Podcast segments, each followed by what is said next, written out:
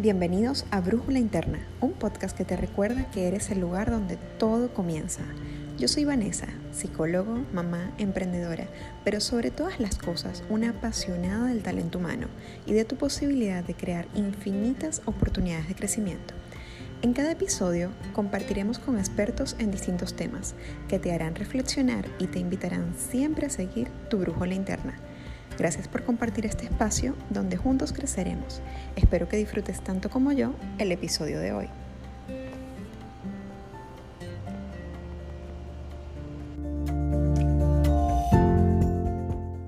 Hola, hola, bienvenidos al episodio 18 de su podcast Brújula Interna. Ya hoy somos mayores de edad en Latinoamérica, oficialmente. Y tenemos un tema súper importante sobre todo en los tiempos que vivimos actualmente. Estamos viviendo en una sociedad que nos invita a emprender, a reinventar nuestros patrones productivos y a buscar cómo generar negocios desde la base, porque estamos volviendo todos a línea base de alguna forma. Hoy vamos a tratar un tema que te va a sumar valor y te va a aportar muchísimas herramientas para que tú construyas tu emprendimiento, tu negocio o tu empresa aportando valor auténtico y real. Hoy vamos a hablar de cómo identificar tu propuesta de valor y marcar la diferencia con tu marca. Para eso hemos invitado al podcast a una experta en este tema, pero también una eterna aprendiz, porque siempre está en constante crecimiento. Tenemos con nosotros a Mayuli González. Mayuli es licenciada en Mercadeo y Publicidad con más de 15 años de experiencia en desarrollo de marcas, estrategias de mercadeo y consumer engagement para marcas como Philip Morris de Panamá, Jansport y Saba. Es CEO de BTL Solutions como primer emprendimiento y tiene seis años liderando proyectos para más de 30 marcas de consumo masivo como Baby Sense, Bebidas Tang, Tena, Sally Hansen, Atu, entre otras. Además, es docente en nivel superior en la carrera de Mercadeo y Publicidad. Definitivamente es una apasionada por aportar conocimientos y eso la llevó también a ser parte del grupo de emprendedores y mentores voluntarios de la red del canal de empresarias, certificándose como Master Mentor. Hoy tiene la oportunidad de orientar a muchos emprendedores alrededor del mundo y en Panamá con sus programas online, marca la diferencia. Gracias Mayuli por aceptar la invitación a acompañarnos en este espacio. Es un placer inmenso para mí tenerte aquí. Gracias Vanessa. El placer es mío, muy honrada de que me hayas invitado a este súper espacio. De verdad que ha sido muy, muy bueno estos 17 anteriores episodios con temas interesantes y muy variados ahora con otro tema de interés también. Claro que sí, claro que sí. Mira, Mayur, qué, qué delicia tenerte del otro lado en, durante la pandemia. Este episodio lo estamos grabando en el curso de una pandemia, pero no deja de ser vigente en cualquier momento que tú lo estés escuchando. Este, Mayu y yo pudimos conversar acerca de resiliencia desde su cuenta en Instagram. Ella me hizo una entrevista y hoy yo tener la oportunidad de entrevistarte en este tema que sé que, que te apasiona, que lo vives en propia piel y que además eres una experta que asuma muchísimo valor a otros emprendedores, me llena de mucho gusto y mucho placer porque sé que aportas desde el ser siempre, Mayu. Quiero comenzar por preguntarte, en este mundo que nos está haciendo un llamado cada vez más fuerte a emprender, a generar negocios desde lo que sabemos hacer, ¿por dónde comenzamos? ¿Cómo identificamos nuestra propuesta de valor? Pues mira, Vane, que muy atinado el hecho de que este momento está siendo parte de la corriente. Si hace unos meses atrás eh, era parte de la moda, decir voy a emprender, voy a hacer esto que chévere, creo que en este momento se ha convertido en una práctica que ha sido la solución a muchas personas que, que han tenido una situación difícil. La forma y el por qué emprendes mm, empieza a marcar el cómo vas a lograr algo y cómo, hasta dónde lo vas a querer llegar. Porque si yo empiezo un emprendimiento, eh, siempre lo digo con este ejemplo, en carencia, voy a hacer algo para ganarme algo, pues algo vas a tener. Pero si yo, sabes, yo voy a tomarme este tiempo y voy a crear un emprendimiento y voy a meterle ganas y lo voy a hacer con los propósitos, con las pautas como debe ser, de seguro vamos a lograr grandes cosas. Entonces, esta propuesta de valor va a partir desde el punto de vista en el que tú quieras iniciar ese proyecto o ese emprendimiento. Entonces, creo que ahí ese es el primer paso de identificar qué es lo que tú quieres lograr, desde dónde lo quieres hacer, hasta dónde lo quieres llevar y tu propuesta de valor va a fluir de acuerdo a ese a, esos pasos que tú te vas a ir descubriendo, porque esto realmente es un proceso, Vane, ¿sabes? Bueno, tú lo sabes, es un proceso de iniciar a, identificar qué es lo que me gusta, cómo lo voy a lograr, a quién voy a llegar, eso es un paso a paso enorme. Y decir, hoy quiero tener un emprendimiento y mañana tener tu propuesta de valor, eso no es así, porque hablamos hace unos ratitos que la magia no existe. Aquí el hashtag es, no es magia, son estrategias. Total, y que además yo siento que la propuesta de valor es algo que vas construyendo en el tiempo, ¿no?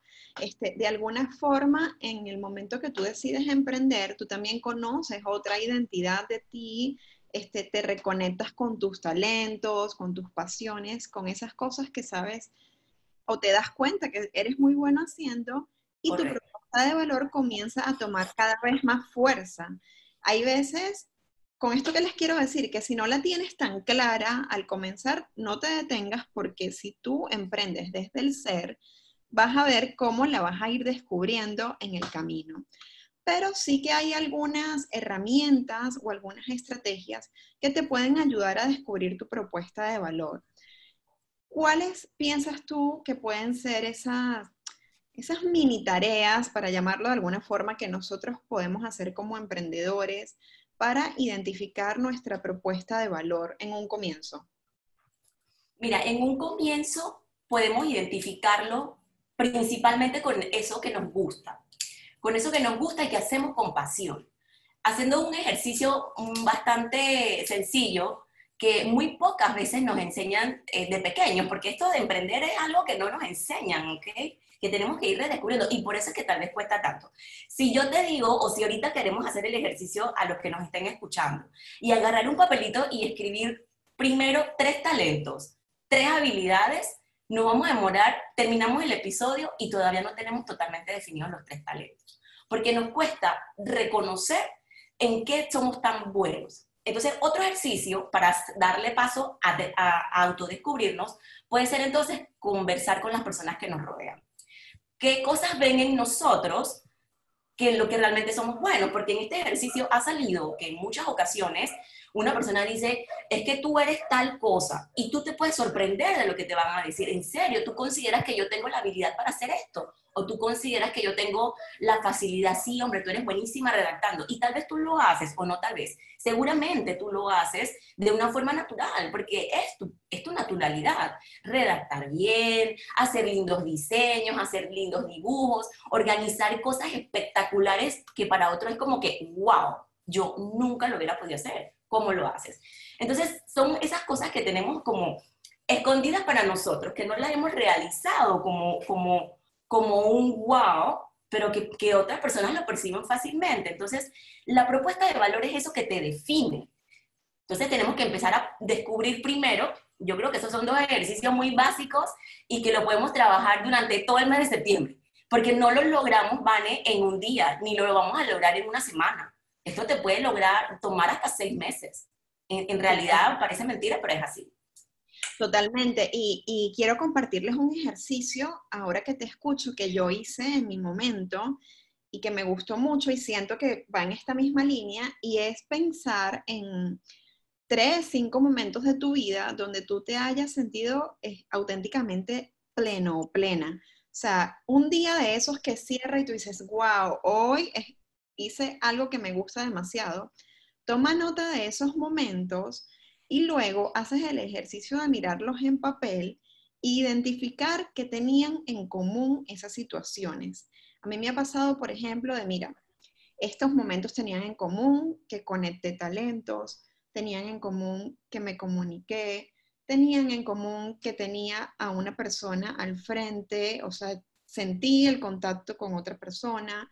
Entonces ya ahí tú te vas, digamos, creando tu propio mapa, ese mapa que orienta tu brújula interna, como se llama este podcast, no por casualidad, y te va a ir dando luces también. Yo creo, Mayo, que como tú dices, es un tema que comienza incluso desde la infancia. Recientemente yo leía un post de una, una conocida que ponía 10 preguntas que puedes hacerles a tus hijos para generar conexión padre-hijo. Y una de las preguntas decía, tú lo viste, decía, lo.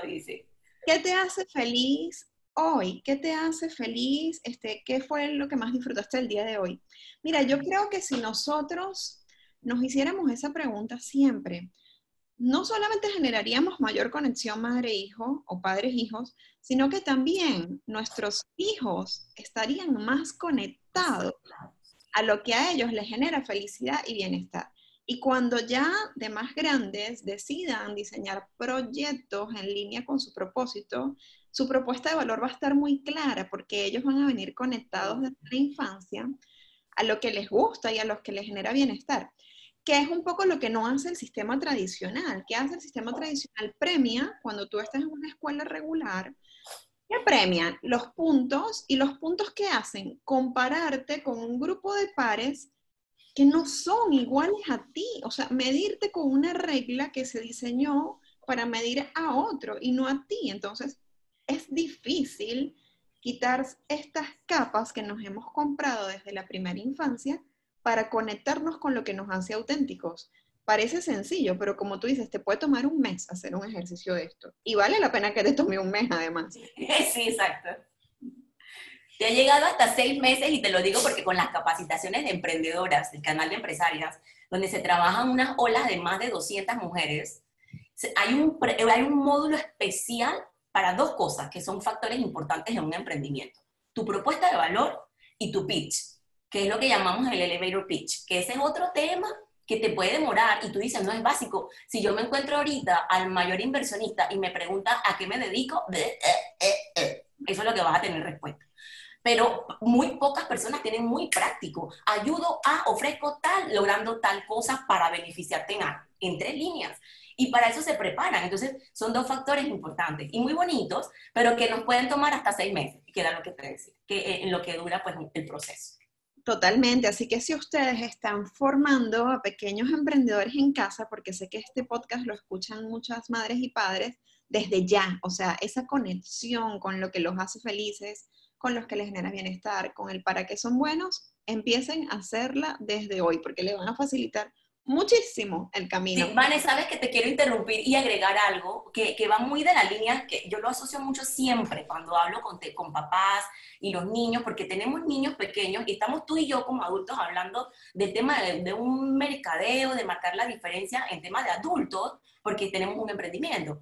Pero a veces nos olvidamos que eso que estamos nosotros requiriendo lo podemos empezar a trabajar desde ya en nuestros niños. Ahora, ¿por qué lo tengo que empezar a trabajar? Me gusta traer mucho a colación el tema de la economía naranja y eso se los dejo pues para investigar, porque esto es un mundo muy bonito, pero también es muy amplio y, y, es una economía que se viene trabajando de hace unos años atrás, que cada vez es más significativa y que incluye todo lo que son los, las, las prácticas o las profesiones que antes no era una profesión, sino era un hobby. Tomar una foto, pintar, a danzas, eh, ese tipo de cosas que antes nos decían, no, qué loco, ¿cómo tú vas a estudiar, a vivir de eso más adelante? Bueno, eso hay que cambiar el chip y hay cosas que sí, mucho. Y todas estas prácticas van pegadísimas a lo que es la creatividad.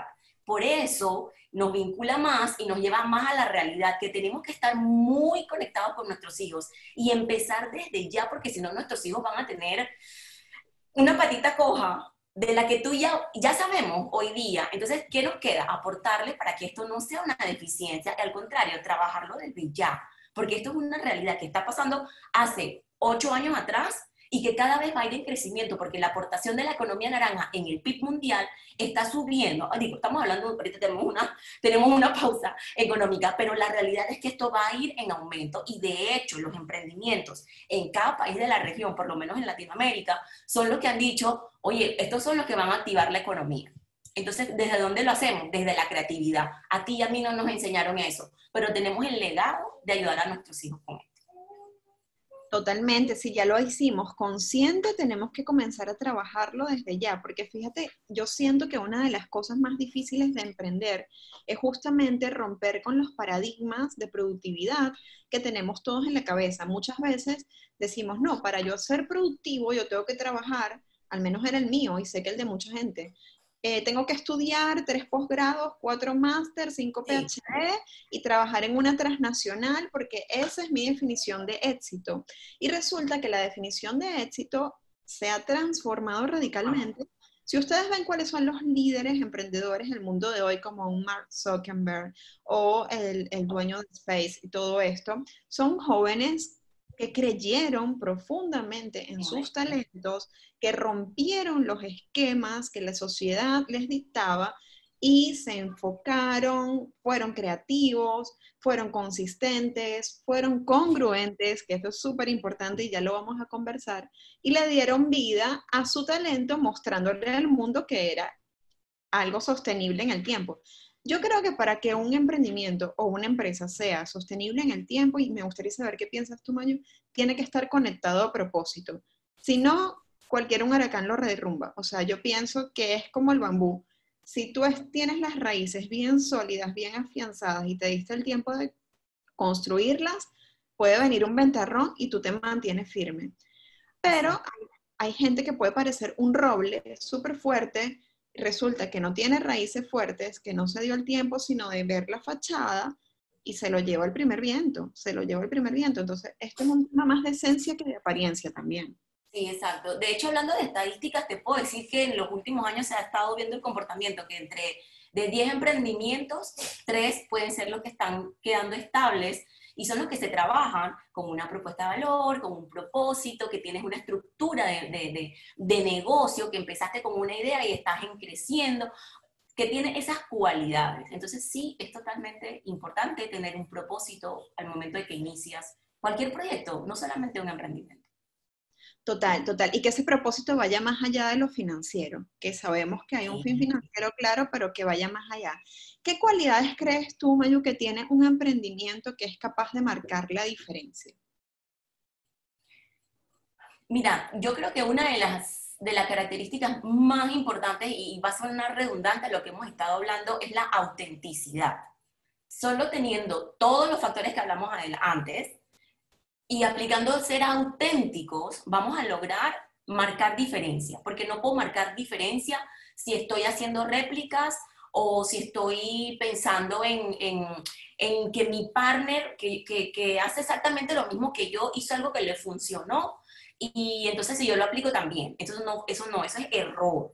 Entonces, ser auténtico yo creo que sería una de las herramientas principales de marcar, de marcar la diferencia. Y la pasión. ¿vale? La pasión es algo que es lo que nos amarra, es eso que te ancla a tu proyecto y tú dices, es que, no sé si has escuchado por ahí, que, bueno, claro, que dice, es que hay que trabajar, hay que vivir, hay que trabajar de lo que uno le gusta, porque así nunca vas a sentir que estás trabajando. Claro, vas a disfrutarlo. Y la única forma que eso tú lo logres es cuando tú realmente haces algo con pasión. Entonces, la mezcla de la autenticidad y la pasión va a lograr que podamos marcar la diferencia, sin duda. Totalmente. Mira, yo pienso que eso, al igual que tú, siento que eso es fundamental, porque la congruencia es lo que hace que se genere la confianza. Y la confianza es la que hace que tu cliente tenga una conducta de compra o se fidelice con tu marca.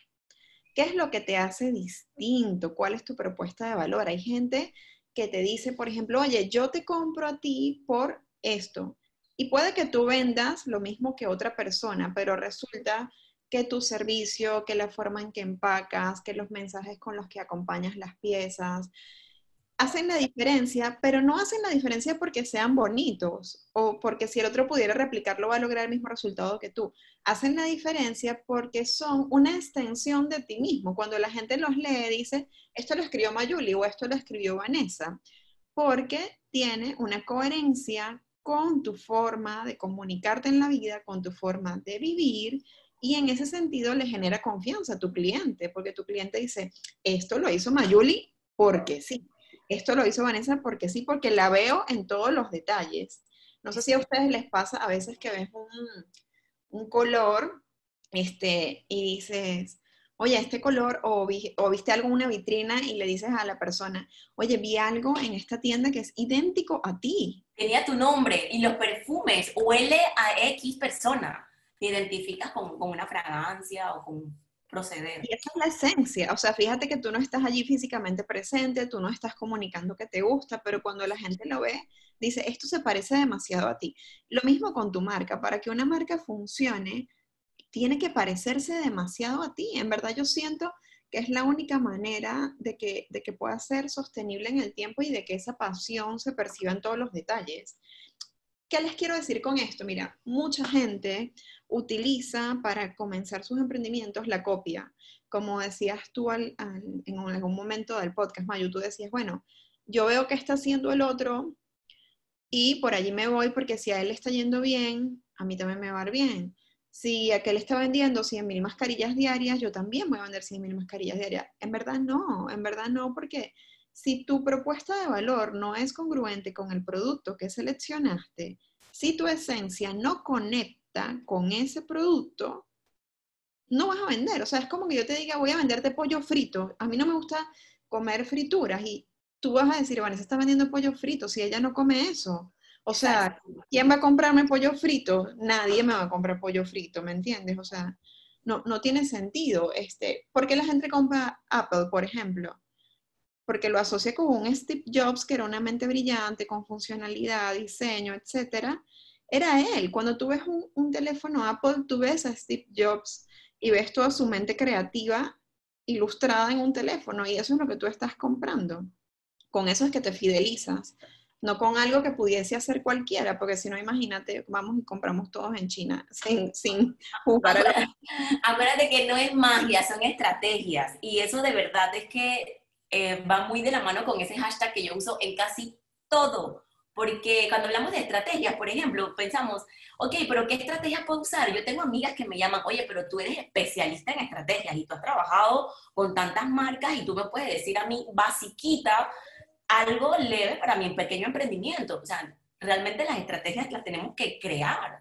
Las estrategias las, las tenemos que crear de acuerdo a todo lo que acabamos de mencionar. La pasión, tus talentos, tu propuesta de valor, tus propósitos, desde dónde viene tu emprendimiento. Entonces es como una gran fórmula, yo le llamo así, donde tú combinas una cosa con, tu, con la otra sin olvidarnos incluso el cliente, porque todavía no hemos hablado de a quién le quiero vender. Entonces, mi marca, cuál es el precio en el mercado, a quién yo le estoy vendiendo, cómo la voy a transmitir.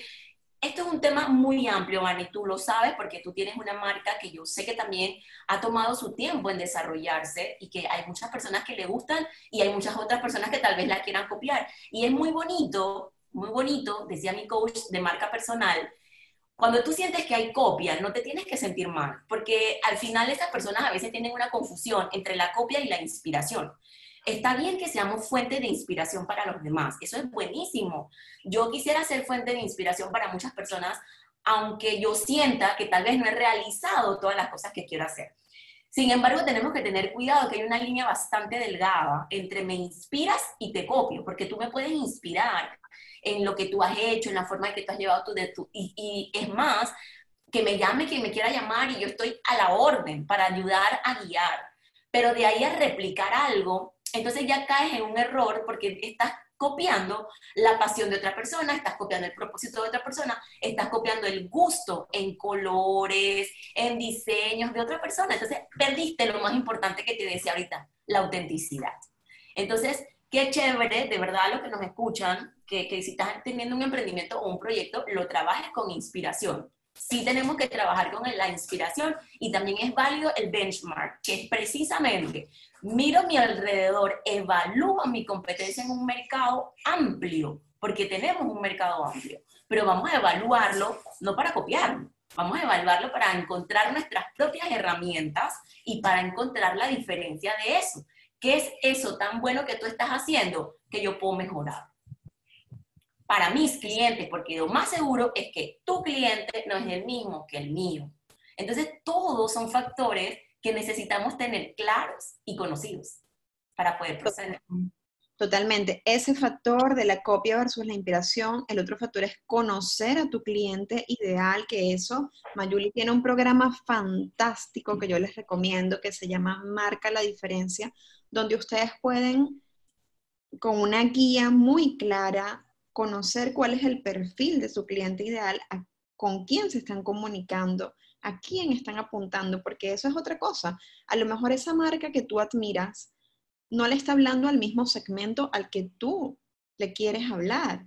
Esa marca posiblemente esté diseñada para un segmento al que tú no, no puedes acceder o no vas a acceder y tú tienes que diseñar tu producto y tus servicios para el segmento en el que tú te desenvuelves y obviamente que puedes darle siempre más alcance, pero tu marca tiene que tener una voz muy clara, una voz que en tres palabras yo pueda decir, esa es la voz de Mayuli, esa es la voz de Vanessa, y no me genere confusión, porque si no, como yo voy a ir a buscarte después si te me pareces a todo el mundo? Entonces le compro a todo el mundo, ¿me entiendes? Sí, dice que ser como todo el mundo es no ser nadie, sin discriminar, es simplemente que no nos identificamos y quedamos siendo el montón. Totalmente, totalmente, Mayo. Tú tienes muchísimas herramientas para apoyar emprendedores en este proceso de diseñar su propuesta de valor y marcar la diferencia. Cuéntanos no nos las vas a contar todas hoy porque la idea es que ustedes puedan irse al perfil de Mayuli y conocer su programa, pero sí cuéntanos cuál es el valor agregado de hacer este programa contigo, dónde podemos encontrarlo, por qué decidiste montar ese programa Marca la Diferencia tan fantástico en el que yo tuve la oportunidad de participar también. Gracias, Vane. Marcar la diferencia, como hemos hablado todo este rato, es, es una esencia Mayuli, es una fórmula Mayuli igual que mis miércoles de recarga. Los miércoles de recarga, y voy a meter aquí un, un gol que no me han preguntado, pero es para explicar por qué las pasiones y, los nombres de las cosas. Mis, miércoles de, recarga son una práctica que yo hacía desde la adolescencia, donde los miércoles eran el día como que, no era el domingo ni el lunes, era el día como de ponerme al día, de, no es de descansar, es como de, de reactivar lo que está pendiente, lo que me hace falta para poder llegar al fin de semana. Los lunes eran un día más, eso me ayudó que en la vida no me estresan los lunes. Tal vez el domingo tengo que estar un poco más preparada, claro, cuando tenemos niños y que si la escuela hay que mandar y los uniformes, las maletas, pero el miércoles es mi día de recarga. Yo lo quise regalar a la comunidad para que lo apliquen, porque es bonito cuando tú te haces un stop, tú decides hoy no voy a hacer tal cosa. Mi esposo, por ejemplo, y yo, hay miércoles que nos escapamos a la playa y nos fuimos a las 6 de la mañana y nadie supo dónde estamos. Te, lo estoy confesando abiertamente, primera vez. Y la gente está en una reunión, o sea, chao, apagaste el teléfono y me desconecté cuatro horas, chao. Esa es mi recarga de la mañana. Nosotros amamos el mar. Entonces, otra recarga puede ser que me quede ese día a dormir, pero así fue, son prácticas que que, uno va adoptando. Y, marcar la diferencia es exactamente, viene por la misma línea, una práctica muy mía. No me gusta ser del montón, ¿vale? No me gusta eh, comprarme la falda con el corte que todo el mundo está utilizando. Si es la moda y me queda y me gusta, yo me la voy a comprar, porque me gusta y me queda. No voy a usar una marca porque todo el mundo la usa. No me voy a ir a comprar la cartera X porque todas mis amigas lo tienen. No lo voy a hacer. Pero eso no fue fácil para mí descubrirlo ni aplicarlo, porque muchas veces caemos en el, en el querer encajar. Y cuando queremos encajar en una sociedad, en un grupo de amigos, en un, nos cuesta y tenemos un conflicto de personalidad, porque tú quieres ser como aquella persona. Y yo pienso que esto afectó muchísimo cuando trabajaba con, los corporativos, con, con, las empresas multinacionales. Te encuentras muchas personas y tú tal vez dices, yo quiero encajar ahí. Y realmente no era la fórmula. A mí no me gusta encajar, a mí me gusta ser yo. Y si, y si simplemente pues no soy la pepita de oro para caerle a todo el mundo, y perdón la frase que a veces suena un poco dura, pues esa es la realidad con la que tenemos que trabajar, e incluso en nuestro emprendimiento, porque tú no eres un proyecto para todo el mundo, es tu cliente. A tú preguntas, ¿a quién y quién es tu cliente? Pues no todo el mundo, el que me quiera vender. No, no funciona así. entonces nosotros, viéndonos como marcas, partiendo de ahí, somos así. Entonces, marcar la diferencia para mí es un concepto de vida que yo he querido transformar en un proyecto que te quiero enseñar a que tú sí puedes ser distinto en positivo, que tú sí puedes mirar a tu competencia en positivo, no vamos a irnos a pelear ni nada de eso. En positivo es conocer nuestro alrededor, es conocernos a nosotros primero y luego ir descifrando todo lo que necesitamos para darle forma a nuestro proyecto y marcar la diferencia, siendo nosotros mismos. Aquí no hay magia, y lo repito de nuevo, o sea, no es magia, son estrategias las que aplicamos para todo, para tu vida personal, para tu profesional y tus emprendimientos. Eso es marcar la diferencia. Totalmente, es una forma de vida. Cuando te escucho, así lo percibo. O sea, es una forma de mantenerte conectado a lo que a ti te hace ser tú mismo. Y desde ese lugar, entonces, diseñar herramientas para sumar valor a tu entorno, a tu cliente ideal, que a su vez en retorno te van a generar bienestar a ti porque estás haciendo lo que te gusta, lo que te apasiona y te mantienes muy conectado a tu ser, o sea, es hacer desde el ser. Oye, Mayu, yo estoy súper feliz de haber tenido esta charla contigo. Siento que ha sido un despertar para muchos de los que nos escuchan. Quiero que se vayan corriendo a las redes de Mayuli a seguirlas. Yo se las voy a dejar por acá y se las voy a dejar escritas en los comentarios del podcast. Pueden encontrar a Mayuli en Instagram como arroba Mayuli González 8 en número o en su página web www.mayuligonzalez.com. El Mayuli es con Y, igual lo van a encontrar en los comments de este podcast para que no haya error alguno.